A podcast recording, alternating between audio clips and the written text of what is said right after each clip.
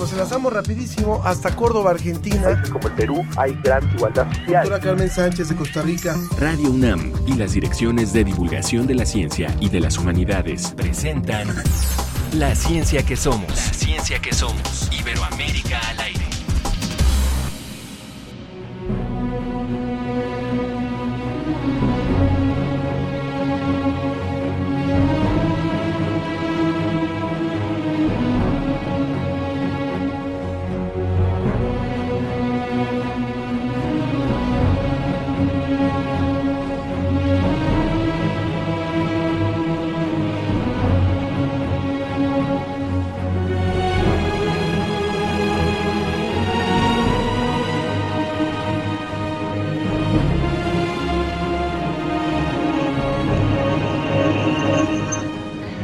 Hoy escuchando a Vangelis, arrancamos la ciencia que somos, este compositor eh, de origen griego que falleció el día de ayer. Bueno, es el segundo gran compositor, diría yo. Él, sobre todo caracterizado por sus composiciones para la música, para grandes películas como la que estamos escuchando. Pero hace poco recordarán ustedes que murió también Mikis Theodorakis, otro de los grandes griegos. Bueno, pues son, son los legados que nos dejan y lo mejor es oír un poco de su música.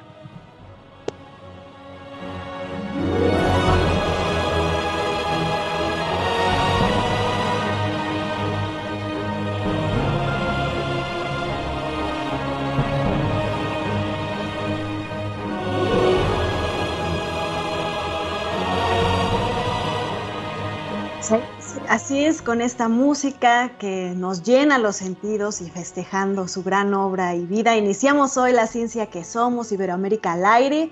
Ya saben, una producción de la Dirección General de Divulgación de las Ciencias y de la Divulgación de las Humanidades y también en colaboración con Radio UNAM, también con todas las estaciones que nos retransmiten. Bienvenidos. Pues vamos a escuchar, vamos a escuchar qué es lo que tenemos listo para hoy.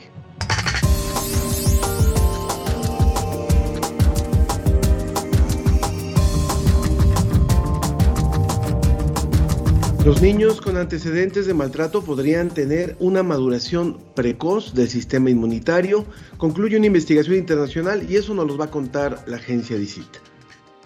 Y platicaremos sobre la hepatitis aguda infantil, qué se sabe, qué sabe la comunidad científica y médica hasta el momento, no se pierdan todos los detalles, y también sobre la vacunación a menores de edad, las diferentes iniciativas que hay en los países de América y de América Latina. El portal Ciencia UNAM nos presenta un reportaje sobre los barnices del desierto y su contribución a la búsqueda de vida en otros planetas. Y mucha atención a niñas y niños jóvenes de América Latina. Vamos a conocer la iniciativa Mi primer día como científica, que ofrece talleres para promover el acercamiento de la ciencia y la tecnología con este grupo etario. Como siempre, los invitamos a que participen con nosotros, que hagan con nosotros este programa. Estamos en las redes sociales, donde ya están listas para recibir todos sus comentarios. En Facebook nos encuentran como La Ciencia que Somos y en Twitter arroba Ciencia que Somos. Vámonos ya hasta Salamanca, ya está listo José Pichel. Desde España, el informe de la Agencia Iberoamericana para la Difusión de la Ciencia y la Tecnología, DICIT. Con José Pichel.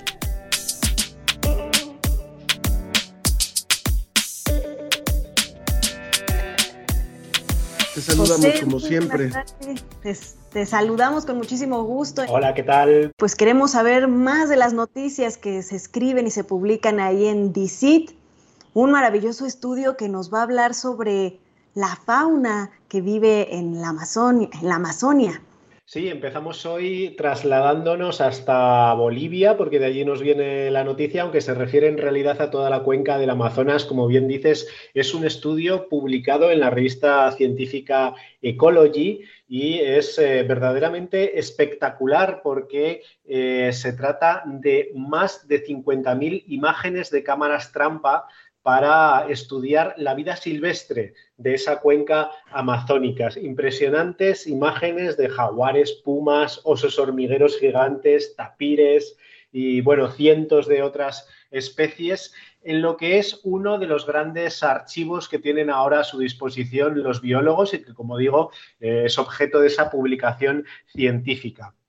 ¿De qué hablamos cuando eh, nos referimos a cámaras trampa? Porque suena, suena, un poco mal eso de cámara trampa, pero es eh, todo lo contrario. Se trata de una manera muy amistosa de poder tener imágenes eh, de esos animales en su ambiente natural sin perturbarles de ningún modo, sin que eh, tengamos que ir los humanos eh, físicamente hasta los lugares que habitan a captar esas imágenes, sino que son mecanismos que activan mm, de forma automática una cámara al paso de esos animales. Está eh, esa cámara ubicada, podemos imaginar, a lo mejor en un árbol, en un sitio estratégico eh, por el que se sabe que eh, pueden pasar los animales y cuando realmente lo hacen se dispara esa cámara y eh, queda registrada la imagen. Este eh, es un trabajo que eh, nos llega de la Wildlife Conservation Society, pero que en realidad aglutina a 120 instituciones de muchísimos países y en, en total en realidad se han captado en ese archivo fotográfico único hasta ahora 120.000 imágenes de ocho países de esa cuenca del Amazonas, como digo, Bolivia, por supuesto también eh, Brasil, Colombia, Venezuela, Ecuador, eh, todos los que rodean el Amazonas o pasa el Amazonas eh, por ellos, como es el caso también de Perú.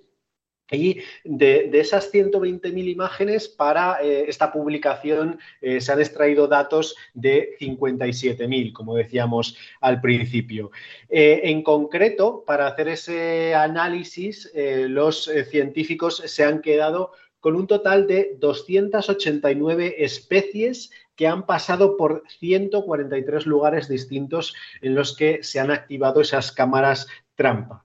¿Y cuándo se ha hecho eso? Bueno, el periodo que abarca este estudio es también amplísimo, eh, probablemente no se habría podido hacer en un periodo menor, va desde el año 2000 a 2020, prácticamente 20 años de captación de imágenes, como decíamos, de eh, animales eh, muy, muy variados, eh, de algunos que, bueno, mm, son propios, por supuesto, de la cuenca del Amazonas y de otras especies que, aunque se encuentren también en otras zonas, son muy representativas, como digo, jaguares, águilas, tucanes, pumas, todos los que han podido captar esas cámaras. ¿Por qué es tan importante este estudio? ¿Por qué es tan importante ese análisis? Bueno, eh, desde luego es un testimonio directo de esa vida salvaje, de, esa vida silvestre que atesora el Amazonas, nos permite una localización exacta de eh, dónde están algunos de los ejemplares de especies emblemáticas o especies que incluso pueden estar en peligro de extinción. Nos, nos permite realizar un estudio de la biodiversidad de esa cuenca del Amazonas muy exhaustivo y además es, eh, digamos que eh, sienta las bases para poder seguir estudiando cómo puede ser esa evolución de la vida silvestre. No solo es un retrato eh, de los animales que podemos captar ahora mismo en puntos concretos, sino que nos puede decir de cara al futuro, cuando se sigan consiguiendo esas imágenes, cuando se sigan almacenando, nos puede aportar muchísima información de si esos animales cambian de hábitat, de si esos animales desaparecen de unas zonas, se desplazan a otras zonas. Desde luego es eh, bueno, pues un estudio que sienta las bases para un mejor conocimiento de todo lo que es la zoología del Amazonas. Y además creo que uno de los puntos que también se suma a esta eh, digamos, esa distribución geográfica de la que tú comentas de las especies, son sus conductas, son interesantísimas las imágenes que llegan a captarse, lo que hacen, eh, cómo las cosas que hacen de noche, en fin, cómo se agrupan, todo, es, apasionante lo que revelan estas llamadas cámaras trampa.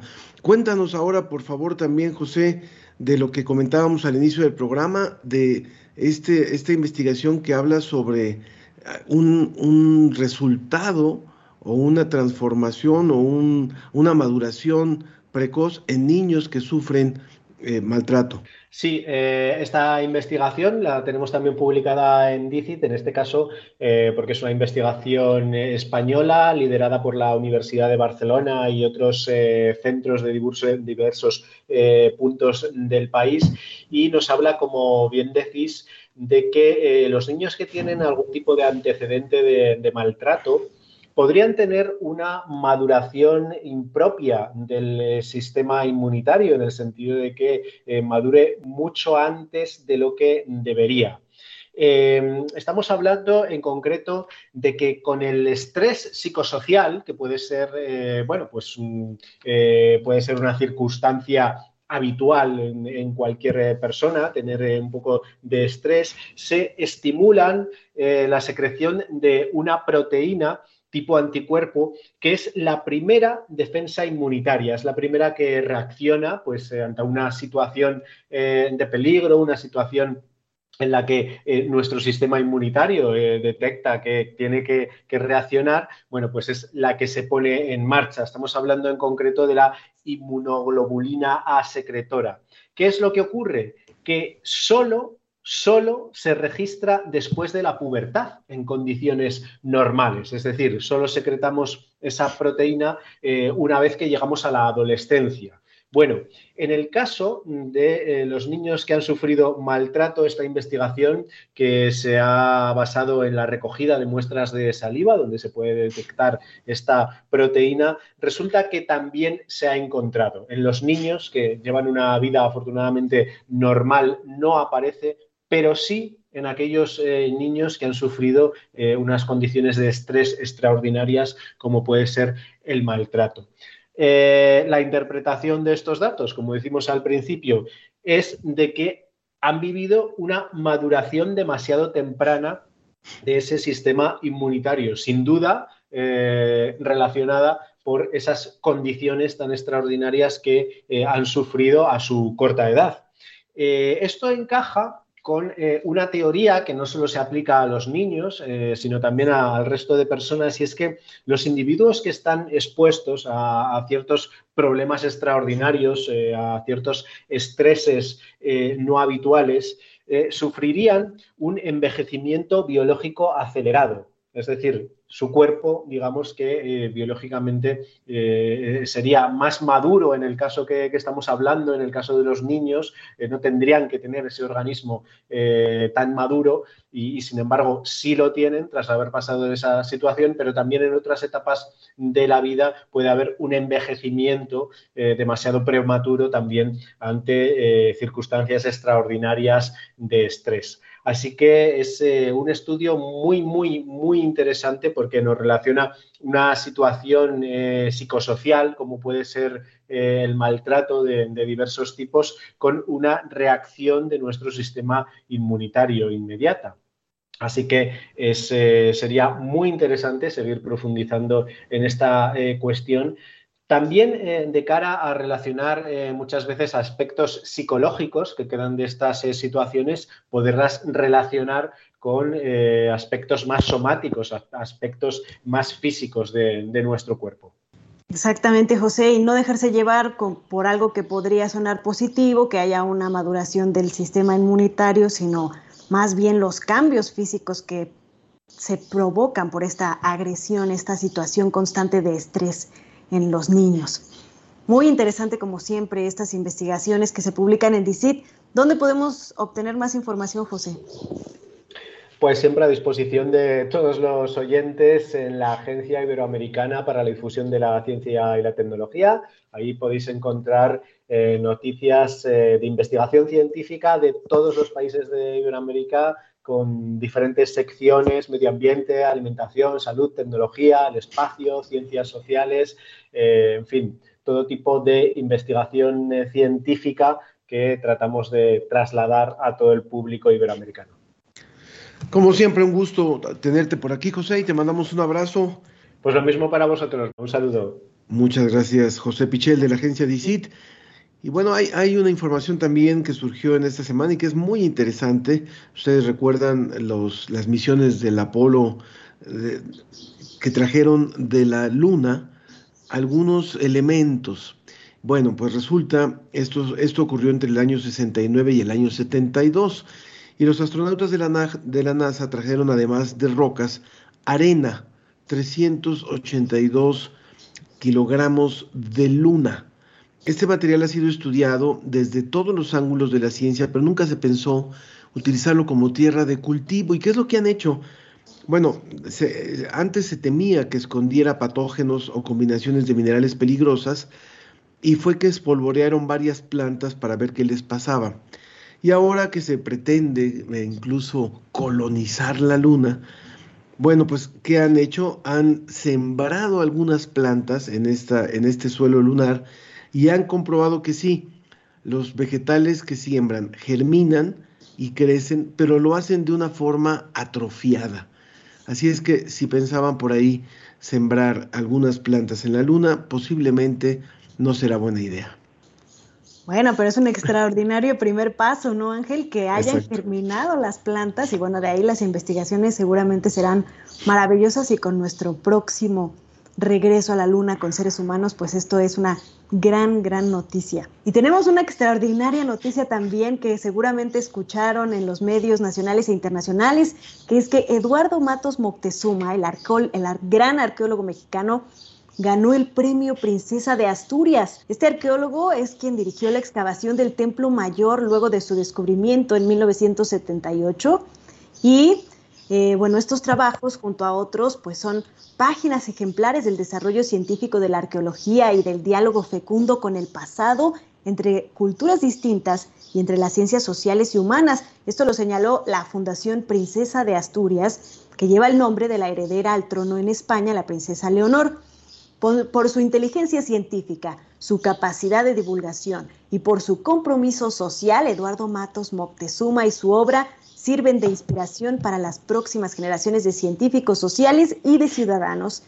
Así lo dijeron mientras le otorgaban este premio. Este galardón se entregará el próximo mes de octubre en la ciudad de Oviedo, al norte de España. La UNAM, por supuesto, su casa fue una de las que lo nominaron a este maravilloso premio y lo tendremos muy, pronto aquí en la ciencia que somos, Ángel.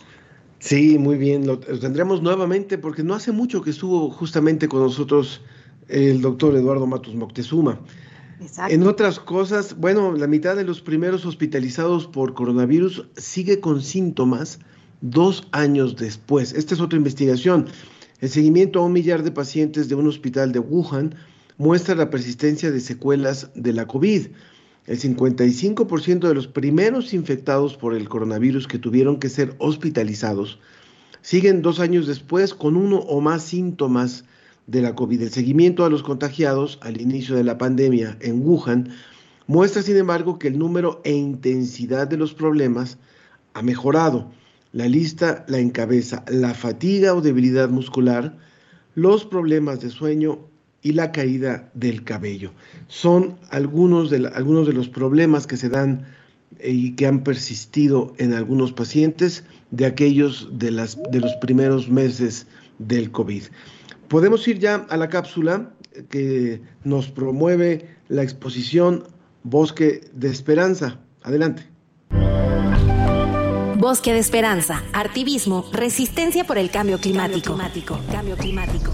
Universum, Museo de las Ciencias de la UNAM, es sede de una muestra realizada por la colectiva Surciendo el Planeta. Exposición temporal de 150 bordados de árboles formando un bosque de esperanza sobre telas de reuso del 14 al 29 de mayo de 2022, vestíbulo del Museo Universum. Mayor información en www.universum.unam.mx. ¿Cómo ves?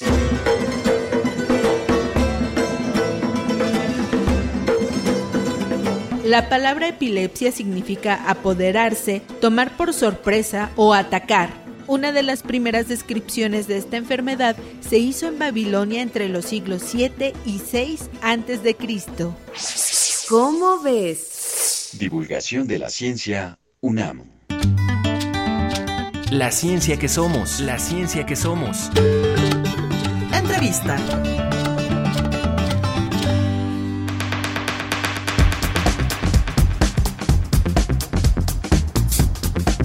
Nosotros ya la doctora Roselín Lemus Martín, Ella es doctora en biología molecular por la Universidad de Oxford, con quien hemos eh, establecido la posibilidad de conversar acerca de esta hepatitis aguda en infantes y la vacunación eh, contra COVID-19 justamente para menores. Muchas gracias, Roselín, por estar con nosotros. Muchas gracias a ustedes. Bienvenida a este tu espacio. Bueno, hay una alerta sanitaria, no solamente en el Reino Unido, sino ya se ha ido propagando a otros países, en donde ya se van incrementando los casos de esta eh, hepatitis. Quisiéramos que nos comentara un poquito primero, Roselín, que nos comentaras cuáles son las características de esta hepatitis aguda en infantes y qué vinculación pudiera tener con la COVID-19. Sí, eh, bueno, la, hepatitis, como la conocemos en general, es una inflamación del hígado. Entonces, lo que se está presentando en esta hepatitis y por qué se le llama de etiología desconocida es porque no está causada por un virus, no, es, no se ha detectado ningún virus que son los que causan la hepatitis común, que sabemos que son los eh, virus hepatitis A, B, C, etcétera.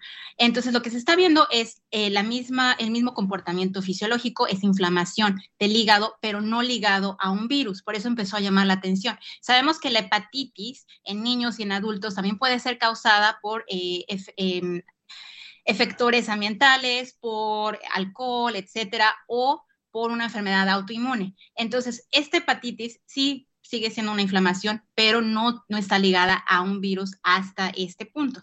Todavía la causa es desconocida, pero de hecho ayer, eh, y qué bueno que, todavía tenemos la información, los CDC eh, hicieron una reunión y en la reunión ellos concluyeron que la causa número uno eh, posible de esta hepatitis podía ser un adenovirus, en particular el adenovirus 41. Hay muchos adenovirus. Los adenovirus es un grupo de virus que causan el resfriado común. Ya los conocemos, son muy comunes, pero en particular el adenovirus 41 es el que podría estar ligado a esta hepatitis. Entonces, esa es la conclusión que eh, tienen hasta el momento los CDC. No se ha hablado, ellos no hablaron ya de, SARS-CoV-2. Esa es otra hipótesis. Las hipótesis que se vienen manejando son posiblemente el adenovirus 41 solo, el SARS-CoV-2, que es una secuela de SARS-CoV-2, de, de COVID-19, o que sea una combinación de los dos que el COVID-19 deje el sistema inmune débil y entonces el adenovirus 41 que antes no causaba este efecto en el, hígado, ahora lo cause. O que sea otro virus completamente diferente. Esas son las hipótesis que se vienen manejando. O que sea un ambiente, un efecto del, ambiente, ¿no? Un, eh, factor ambiental. Entonces, hasta este punto lo que sabemos es Reino Unido, ellos están haciendo eh, investigación al respecto, están analizando todas las muestras y ellos tienen esas hipótesis, pero todavía no han determinado una hipótesis. CDC ayer ya dijo que la causa número uno es el adenovirus. Entonces hay que eh, tomar las precauciones al respecto. De hecho, ellos ya están recomendando que el tratamiento sea un tratamiento para adenovirus, que sean antivirales para adenovirus y que se trate como un adenovirus. Pero mi recomendación es que hay que seguir todavía pendientes porque todavía faltan los reportes de eh, Reino Unido para saber si realmente es esto o es secuela de COVID. Para entender un poco mejor, Roselyn, eh, pues tenemos más de 300 casos a nivel mundial. Puede sonar muy poco, ¿no? ¿Por qué está llamando la atención? Quisiera que nos explicaras qué es lo que ha estado pasando, qué han estado recibiendo los médicos en las salas de urgencias o en la consulta, por qué está llamando la atención si es que parecen tan pocos casos. Y bueno, aquí Jorge Morán eh, Guzmán, que es un ávido radioescucha de la ciencia que somos, nos pregunta justamente esto que nos comentabas, que si existe una relación entre esta hepatitis aguda y la COVID-19, que todavía no se descarta totalmente, pero se está tendiendo más por este adenovirus 41. Así es. Bueno, ¿por qué está llamando la atención? Primero, porque no se, en, las muestras no se está detectando ningún virus de la hepatitis por eso llama la atención, ¿no? Porque sí hay casos de hepatitis, son comunes en niños y en adultos, pero se está viendo que no se detectaba un virus común que provoque hepatitis. Entonces, eso es lo que empezó a llamar la atención. Y lo que empezó a llamar la atención es que se está dando en niños menores de 5 años, ¿no? La mayoría de los niños que se están enfermando son niños menores de 5 años. Eh, y además, otra, otra particularidad es que los niños, eh, algunos de ellos han necesitado trasplante de hígado. Entonces, la hepatitis es tan severa que se hacen, si en algunos niños se, ha necesitado eh, un trasplante de, hígado y algunos han fallecido. Entonces, por eso empezó a llamar la atención, que no solamente son casos aislados, sino que se empezaron a presentar en varios países. ¿Qué podrían hacer? Estamos conversando con la doctora Roselín Martín. ¿Qué, podrían hacer los padres para proteger a sus hijos? Eh, hablando de esta edad en la que tú nos estás comentando que se ha presentado el mayor número de casos. Sí, bueno, la recomendación es que los niños completen las vacunas que les corresponden por su edad, ¿no? Si es, aunque, aunque no esté causado por un virus de hepatitis eh, A, B, que sí eh, los padres apliquen las vacunas a los niños, dependiendo de la edad que les corresponda. Y eh, muy importante es el lavado de manos, ¿no? Porque esta vía todavía no se determina exactamente la vía de transmisión, pero puede ser eh, fecal oral, entonces sí se tiene que eh, lavar muy bien las manos, sobre todo, por ejemplo, los bebés cuando cambian los pañales, etcétera, ¿no? Lavar las manos y completar el esquema de vacunación. Eso es lo que, lo que se está recomendando hasta el momento. Y como sabemos, bueno, todavía no hay una vacuna aprobada en el mundo para niños menores de 5 años contra COVID, ¿no? Si es que fuera relacionado con, con COVID. Entonces, solamente la recomendación ahora es completar el esquema de vacunación, lavar manos y, bueno, tener ese tipo de precauciones y vigilar mucho, sí, eso sí, los padres tienen que estar muy atentos de los síntomas que tengan los niños, sobre todo porque se está viendo que en esta hepatitis se, eh, como cualquier hepatitis, pero sobre todo en esta, sí se presenta mucho eh, eh, la icticia, que es los ojos amarillos, la piel amarilla. Entonces hay que, los padres tienen que estar pendientes de cualquier síntoma que observen en sus hijos, porque empieza como un dolor gastrointestinal,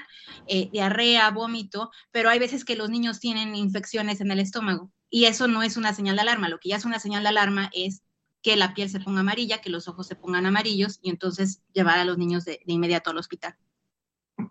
Entonces, entre los síntomas estaría diarrea, vómito, sobre todo esta pigmentación amarilla en los ojos, en la piel. ¿Qué otros síntomas podrían ser algunos de alarma? Sí, también eh, síntomas de alarma son, eh, bueno, excremento de color oscuro o excremento de color eh, que sea de diferente color, pero sobre todo oscuro, eh, y eh, vómito constante. O sea, si vemos que, los síntomas, por ejemplo, el vómito o diarrea, no terminan después de ciertos días, entonces sí, ya es una señal de alarma, que no se quitan con medicamento o que no, no mejoran. Y sobre todo lo de la icticia, la, piel amarilla y los ojos amarillos. Queremos aprovechar el que estamos conversando contigo, doctora Roselín Martín, para comentar también acerca de la vacuna de los menores eh, eh, contra la COVID-19. Eh, sabemos que en nuestro país esto ha sido también todo, todo un debate y que justamente se acaba de, anunciar que los niños menores de 11 años podrían ser vacunados con la vacuna cubana, siendo que en otros países la que ha sido autorizada para los niños de esta edad ha sido la de Pfizer. Eh, entonces surge por ahí la discusión, puesto que la COFEPRIS y otras instancias no han, eh, todavía no hay pruebas suficientes sobre la vacuna Abdala, la vacuna cubana. Bueno, ¿cuál es tu percepción de esto en, relación a lo que viene ocurriendo ya en otros países de América Latina, donde se ha ido avanzando en la vacunación a niños menores de 12 años? Sí, eh, mi opinión, bueno, es por cuestiones éticas de investigación clínica, eh, siempre se tiene que aplicar una vacuna que se ha aprobado en fase 3. Una vacuna que solamente se ha aprobado en fase 2 o que se ha publicado los resultados de fase 2 no es suficiente para poderla aplicar porque no tenemos esa información. La, fase 3 es la que realmente nos está dando la información de los efectos adversos y de la eficacia como tal de la vacuna. Entonces, aunque eh, en, Cuba eh, se tenga una fase 3 y no se ha publicado, bueno, se tiene que tener esa información, COFEPRIS tiene que tener esa información para poderla aprobar y se tiene que hacer esa información no pública, pero se tiene que dar a conocer para realmente asegurarnos que esa vacuna va a ser segura y va a ser efectiva contra los niños. Hasta, este punto en el mundo sabemos, porque también hay otras vacunas, por ejemplo Sinovac, que se ha estado aplicando, que también tiene eh, la misma situación, pero que se ha ya aplicado a un, eh, grupo mucho más grande. Eh, pero desafortunadamente lo que se recomienda es que sí se apliquen vacunas que ya están aprobadas, ¿no? Eh, Pfizer ya está aprobado por otros eh, organismos regulatorios como la FDA eh, y como organismos europeos y ya se tiene detrás esta fase 3, ya se probó en miles de, niños y se sabe que es una vacuna segura y efectiva. El problema con Abdala es que no sabemos, no estamos seguros de que realmente no haya efectos secundarios y qué tan efectiva es esa vacuna. Pues sí, hay, que poner atención a esta situación de que no se han publicado estos estudios de fase 3 de Abdala, pero sí es muy importante que la gente siga vacunando a los niños que en donde se ha indicado el refuerzo también se, ponga el refuerzo, como por ejemplo en Estados Unidos, donde ya se ha indicado refuerzo para niños de 5 años. Así es. Entonces es muy importante que se sigan vacunando contra COVID. Y bueno, también queríamos hacerle una pregunta acerca de esta viruela del mono que se están detectando casos también en Europa y que ha encendido las alarmas y pues nos pone otra vez una enfermedad zoonótica sonando las alarmas del mundo. ¿Qué, ¿Qué podemos pensar ante esto? ¿Qué debemos hacer, Roselyn? Pues hay que, hay que mantener la calma. Mi recomendación es mantener la calma. Eh, sí es una, es una enfermedad, bueno, el, el, mensaje aquí es que es una enfermedad y es un virus que no son nuevos. Esta enfermedad ya es endémica, por ejemplo, en África. El virus no es nuevo, no es un, virus que acaba de aparecer. El virus ya existía y, eh, bueno, desafortunadamente puede ser que estos, estos brotes estén dando porque ya la vacunación de viruela ya terminó hace, hace décadas, ya se había erradicado la viruela, que bueno, la viruela como tal, que es, bueno, en inglés es smallpox, que es la viruela común que conocemos, está relacionada con esta viruela. Son diferentes virus, pero son de la misma familia, eh, están relacionados, pero se puede ver que, quizás estos brotes, por ejemplo, en, en, África pueden ser debido a esto, pero lo que sí está llamando la atención es que ya son demasiados países, ¿no? Ya son varios países en donde se han presentado casos y eh, yo creo que el, el, mensaje en general es que hay que mantener la calma. Eh, de hecho, la OMS ya convocó a una reunión del comité de emergencia justo hoy para eh, determinar si se declara una emergencia de salud pública internacional o no, Entonces todavía no se declara como tal, entonces hasta que no se declare como tal hay que mantenernos eh, pues no, no, no, en pánico y, estar atentos a, la información que se venga desarrollando. Para ir cerrando, doctora Roselín Lemus Martín, doctora en biología molecular por la Universidad de Oxford. Eh, sería interesante preguntarte, lo, has dicho, no hay que alarmarse, no hay que asustarse. Y decía eh, mi compañera Ana, bueno, finalmente una nueva enfermedad zoonótica, es decir, que, puedan, eh, pueda haber transmisión desde los animales hacia los seres humanos como, como se supone que pudo haber sido eh, la COVID-19. Quiere decir, finalmente estamos nuevamente entrando una era una etapa donde este tipo de enfermedades serán comunes, este tipo de, epidemias serán comunes y es un reto para la investigación y es un reto para la medicina. Así es, van a ser más comunes. ¿Por qué? Porque, bueno, hay virus que existen, en, están reservados en, muchos animales que no, y que el, cambio climático nos va a acercar a esos animales y entonces indudablemente va a haber transmisión zoonótica. Pero eh, este virus ya, ya se había transmitido a, humanos, ya ha habido eh, brotes. En 2003 hubo un brote grande en Estados Unidos. Eh, entonces, no es la primera vez. Lo que está llamando la atención es la transmisión que se está dando, o sea, los, los, los diferentes grupos, porque no solamente es un grupo, que fue en Reino Unido, sino que ya está en Portugal, está en España. Entonces hay que estudiar bien porque es cómo se dio esa transmisión, ¿no? que, no habían estado en África, ¿no? Que no habían estado en África estos casos. Eh, el caso cero de Reino Unido sí estuvo en África eh, y de hecho los de Estados Unidos se está estudiando porque también estudiaron en África, en Nigeria. Entonces hay que ver cómo se dio esa transmisión con, los otros países de Europa porque también ya está en Australia, ya está en, en, Canadá. Entonces ya está en tres continentes eh, esta enfermedad. Pero hasta este punto, hasta que no se estudie la transmisión bien, no podemos eh, determinar nada. Además, ya hay herramientas, ¿no? Si hay una, vacuna, en este caso la vacuna de la viruela común eh, es útil, va a servir. El problema es que la, vacuna, bueno, ya no se produce en, grandes cantidades, está ya desarrollada, pero se tendría que volver a producir. Esa sería la única cuestión, pero allá hay herramientas para, para atacar esta enfermedad. Doctora, muchísimas gracias por esta colaboración. Podríamos seguir hablando tres horas contigo, y pero, pero lo haremos nuevamente eh, en una próxima emisión. Muchísimas gracias por esta colaboración hoy con la ciencia que somos, la doctora Roselín Lemus Martín. Gracias. Muchas gracias. Con mucho gusto y gracias por la invitación. Muchas gracias. Vámonos rápidamente. Nos, decía Jesús Escobar en, en Netzahualcoyotl, vacunaron esta semana menores de 12 y 13 años con Pfizer. Bueno, es lo que, lo que está ocurriendo en muchos países, pero ya sabemos que en México también pasan otras cosas. Vamos a ver qué decisiones se toman. Y eh, vámonos a la cápsula de Guam Radio para hablar del reciclatrón. Guam al minuto. En el programa Reciclatrón 2022, realizado en la unidad Xochimilco de la UAM, se recolectaron 4 toneladas de residuos electrónicos durante los cuatro días de su operación.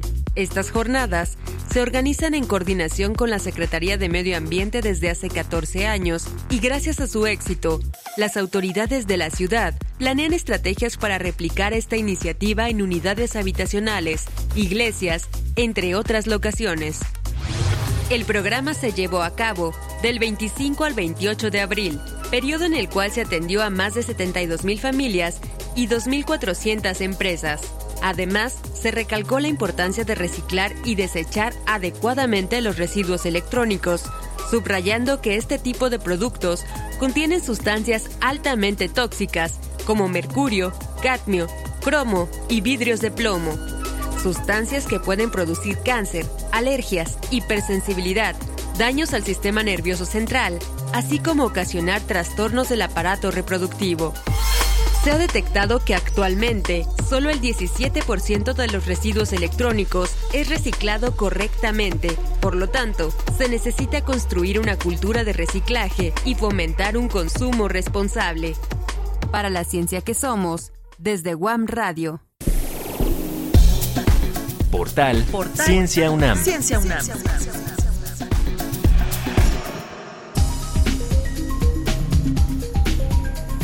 Bueno, entre los proyectos que tenemos en la Dirección General de Divulgación de la Ciencia está el portal Ciencia UNAM, donde preparamos artículos, infografías, galerías de fotos, notas sobre el acontecer científico en la UNAM y en otras partes del país y del mundo. Este mes eh, pues les hemos presentado investigaciones sobre el almidón, que puede ser usado para incluso alternativas al plástico. También conocimos la invasión robótica que se dio en el Observatorio Astronómico Nacional de San Pedro Mártir. Vamos a estar publicando sobre esta información y queremos presentarles hoy un reportaje de Nacheli Castillo sobre los barnices del desierto que pueden tener información como material genético, restos de microorganismos, pero Nashili nos preparó todo al respecto.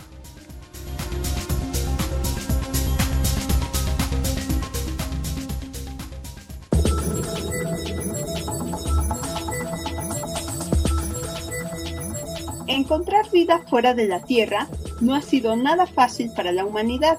De hecho, podría ser uno de los retos más complicados que ha emprendido. Marte es el lugar fuera de la Tierra en el que se ha buscado vida con mayor empeño. Como este planeta es un gran desierto, el estudio de ambientes extremos tiene relevancia para la exploración en ese planeta y para la búsqueda de vida. El estudio de ambientes extremos en la Tierra es importante para la astrobiología porque ayuda a entender algunas condiciones ambientales, físicas o químicas que hay en otros planetas. Un ambiente extremo puede ser un lugar que tenga mucha presión, por ejemplo el fondo marino, un sitio que tenga grandes cantidades de sales, como algunos lagos, e incluso el interior de reactores nucleares, pues en ellos se han llegado a encontrar colonias de microorganismos. En la Tierra existen varios ambientes análogos a Marte, algunos de ellos son el río Tinto en España, el desierto de Atacama en Chile, el desierto de Mojave en Estados Unidos, la Antártida, el desierto del Sahara, el desierto de Gobi y también el desierto mexicano en el norte de nuestro país. En este lugar, el doctor Pavel Martínez, investigador postdoctoral del Instituto de Geología de la UNAM, ha estudiado rocas que tienen ciertas propiedades que podrían parecerse a rocas que se han encontrado en Marte. Hablamos de los barnices del desierto. Escuchemos al doctor Pavel Ulyanov Martínez Pavelo explicarnos qué son los barnices del desierto. Son películas que recubren una roca principalmente en ambientes áridos y desérticos y están compuestos en un 30% de óxidos de hierro y de manganeso y en un 70% en minerales arcillosos. La particularidad que tienen es que crecen alrededor de una a 40 micras cada mil años. es un proceso de crecimiento muy, muy lento. En todos los barnices estudiados se ha observado que la presencia de vida pareciera ser necesaria para la formación del barniz. Ahora, ¿esto cómo se conecta con Marte? Porque en Marte se cree y se han hecho algunos estudios en donde se ha observado como un barniz que existe en las rocas marcianas. Pueden existir vestigios o trazas de biomoléculas atrapadas en los barnices marcianos.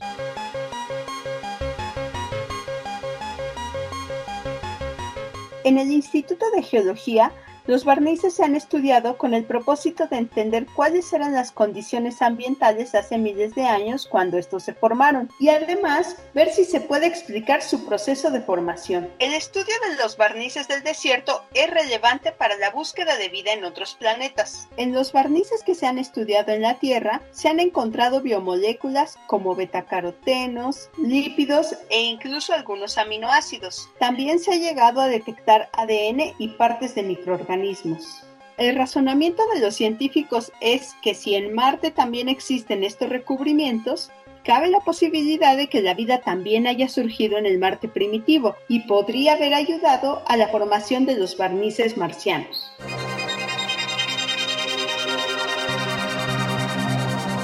Podrían existir trazas de biomoléculas atrapadas en estos recubrimientos. De hecho, ese es uno de los objetivos de la misión Perseverance que actualmente está en el planeta rojo.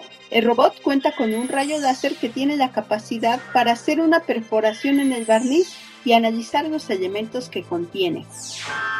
Además, no se debe olvidar que México tiene zonas y lugares que pueden ser considerados análogos a Marte, no solo el desierto mexicano, sino también algunas cuevas ricas en hierro en Jalapa, Veracruz, en las que próximamente se harán estudios de interés astrobiológico.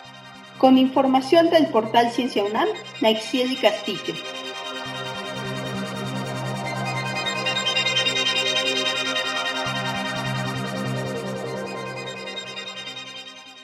¿Qué es un planeta y cómo ha cambiado esta definición?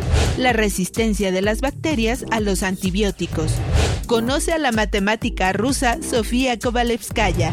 Todo esto en la edición de mayo de la revista Cómo ves. Visita su página www.comoves.unam.mx y suscríbete. La ciencia que somos. Iberoamérica al aire.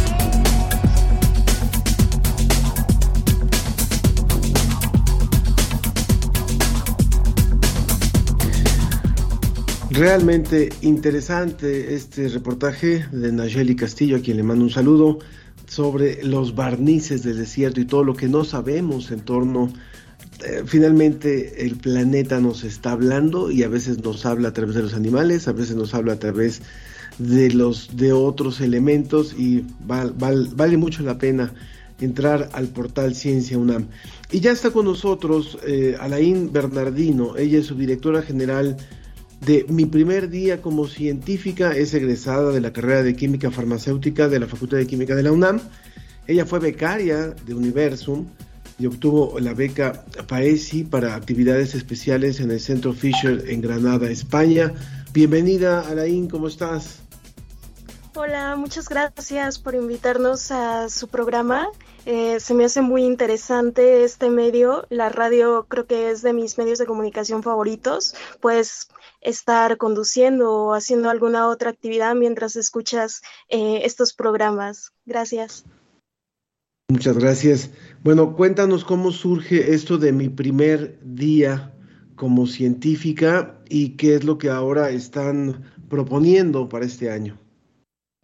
Vale, esto surge a raíz de la pandemia. Nosotras queríamos dar talleres gratuitos y virtuales. La idea original fue de Junuen Vadillo Marroquín, quien con ayuda de otros eh, tres grupos de Sociedad Estudiantil de Tecnología UNAM, eh, Juventud Unida por la Divulgación Científica y Artística y Sociedad Científica Juvenil Sede Ensenada, eh, decidimos unirnos y realizar esta serie de actividades. Por supuesto, todas somos universitarias de distintas carreras y distintas universidades. Eh, que inicialmente en la primera edición, porque déjenme decirles que ya vamos por la tercera edición. Inicialmente éramos 24 chicas, eh, la segunda edición aumentamos a 55 y en esta tercera edición somos eh, más de 150 chicas que están tanto en el equipo de talleristas como en el equipo de voluntarias. Qué maravilla, Alain, porque ustedes que han tenido la oportunidad de acceder a la educación superior, pues están utilizando todos estos conocimientos para inspirar a las nuevas generaciones. Cuéntanos un poco más a fondo qué es lo que ofrecen en esta iniciativa de mi primer día como científica y cómo se pueden involucrar las niñas. Todas las talleristas originalmente reciben capacitación, reciben capacitación de oratoria, docencia, divulgación científica. Todas estas herramientas les sirven a ellas para ofrecer talleres de acuerdo a lo que estudiaron. Tenemos nanotecnólogas, médicas, biólogas, químicas farmacobiólogas, entre otras carreras. Entonces, nosotras ofrecemos talleres de acuerdo a nuestra área. Eh, ofrecemos talleres desde nanotecnología, biotecnología, biología molecular, microbiología, ingeniería genética, robótica. Y pues son talleres muy bonitos porque van adaptados de acuerdo a las categorías. Tenemos cuatro categorías, categoría desde la A a la D. Eh, la categoría A es primaria baja, categoría B primaria alta, categoría C eh, secundaria eh, y categoría D preparatoria. Bueno, eh, ¿cómo ocurre este, este evento? Sabemos que hay una parte que es virtual, ¿no? son talleres virtuales eh, donde cualquiera puede, y aparte gratuitos, donde uno puede conectarse. Solamente está dirigido a mujeres, está dirigido a todo público. Cuéntanos un poco sobre eso y qué es lo que van a desarrollar ahora el próximo 4 de junio.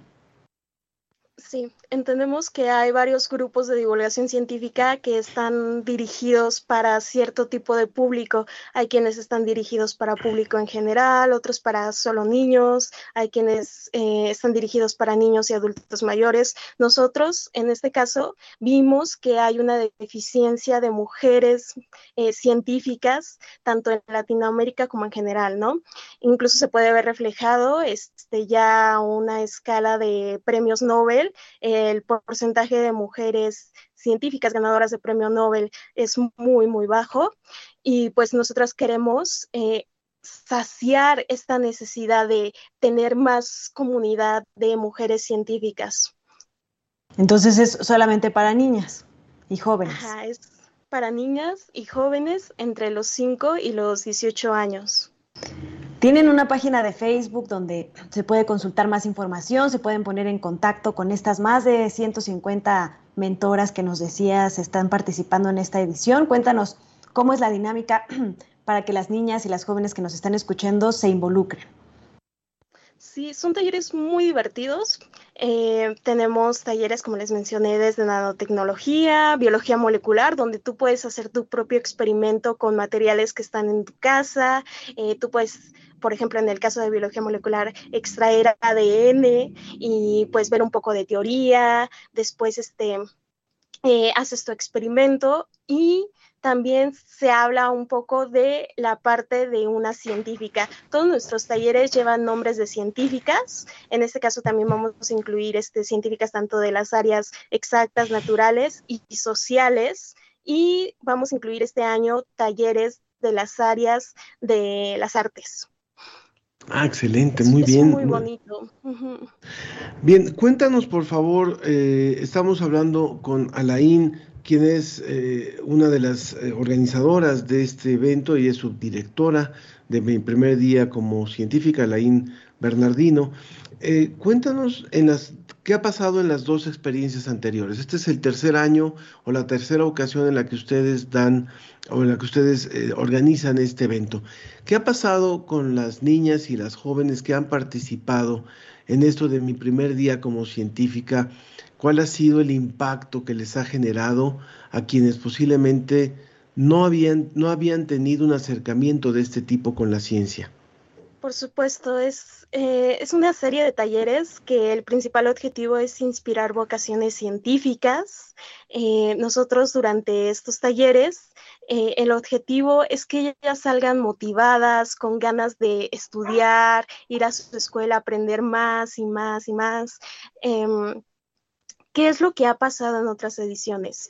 Pues hemos tenido experiencias muy, muy bonitas y conmovedoras que yo creo que a nosotras como universitarias que ya vemos nuestra carrera como algo, algo cotidiano, si nos impulsa a incluso dar más.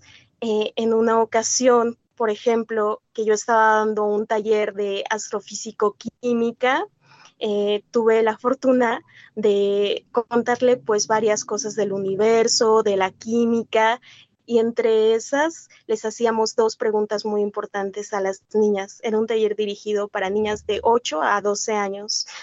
Eh, en este taller les hacíamos dos preguntas muy importantes. La primera era, ¿cómo se llaman a aquellas hermosas luces que se encuentran en el hemisferio eh, norte? Y pues todas las niñas este, respondían, ¿no? Aurora boreal. Y, y pues muy bien, ¿no? Y la segunda pregunta muy importante era, y cómo se llaman esas mismas luces, pero en el hemisferio sur. Y hasta este momento le he llegado a hacer esa pregunta a muchos adultos, muchos de mi edad, y no me la han podido responder.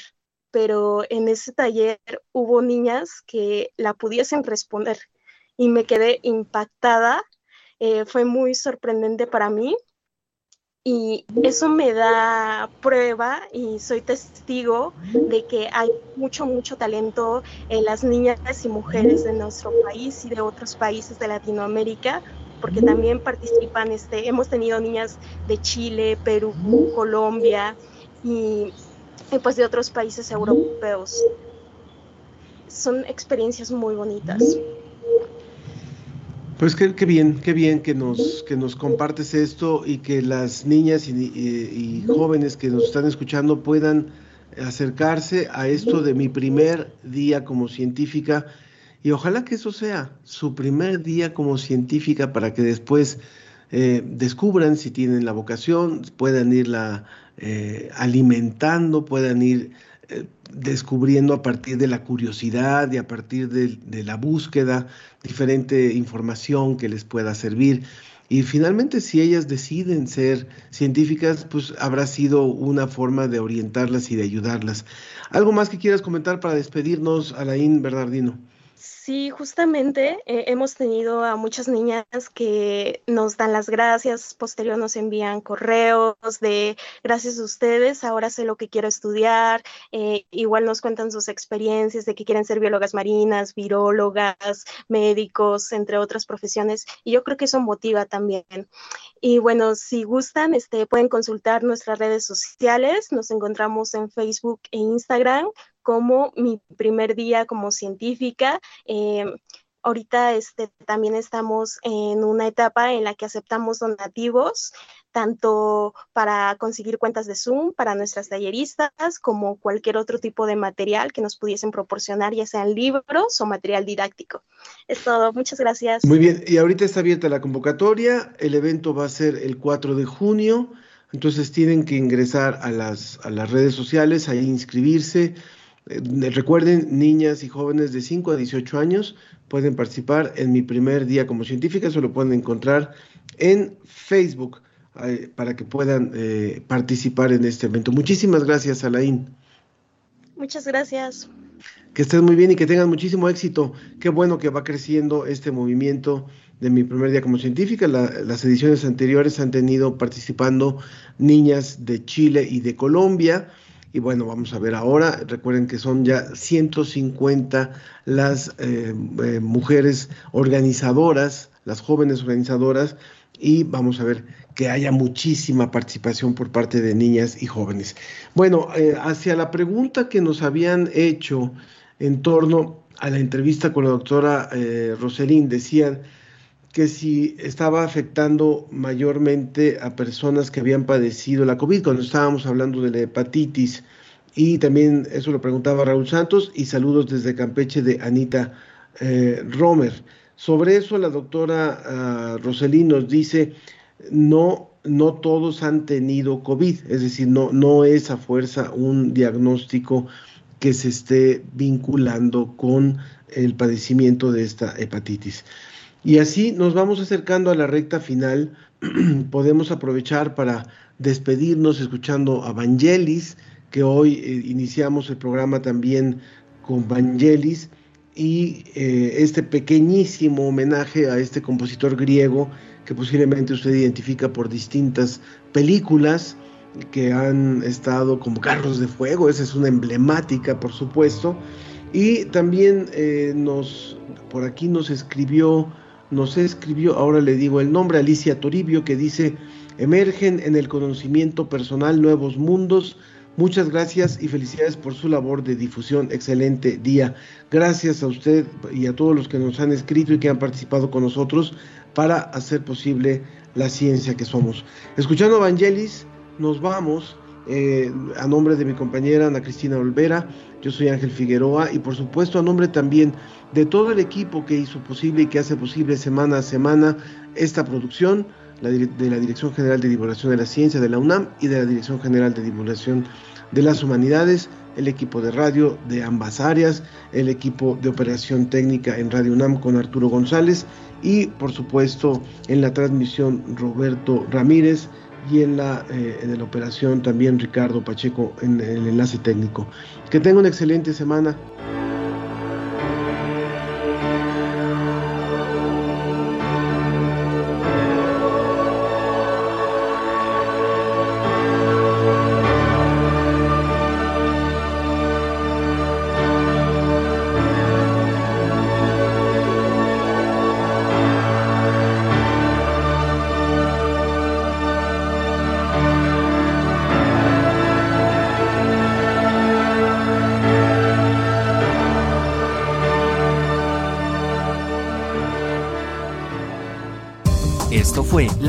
Ciencia que somos. Iberoamérica al aire. La ciencia que somos. la ciencia que somos. Una coproducción de Radio UNAM y las direcciones de divulgación de la ciencia y de las humanidades.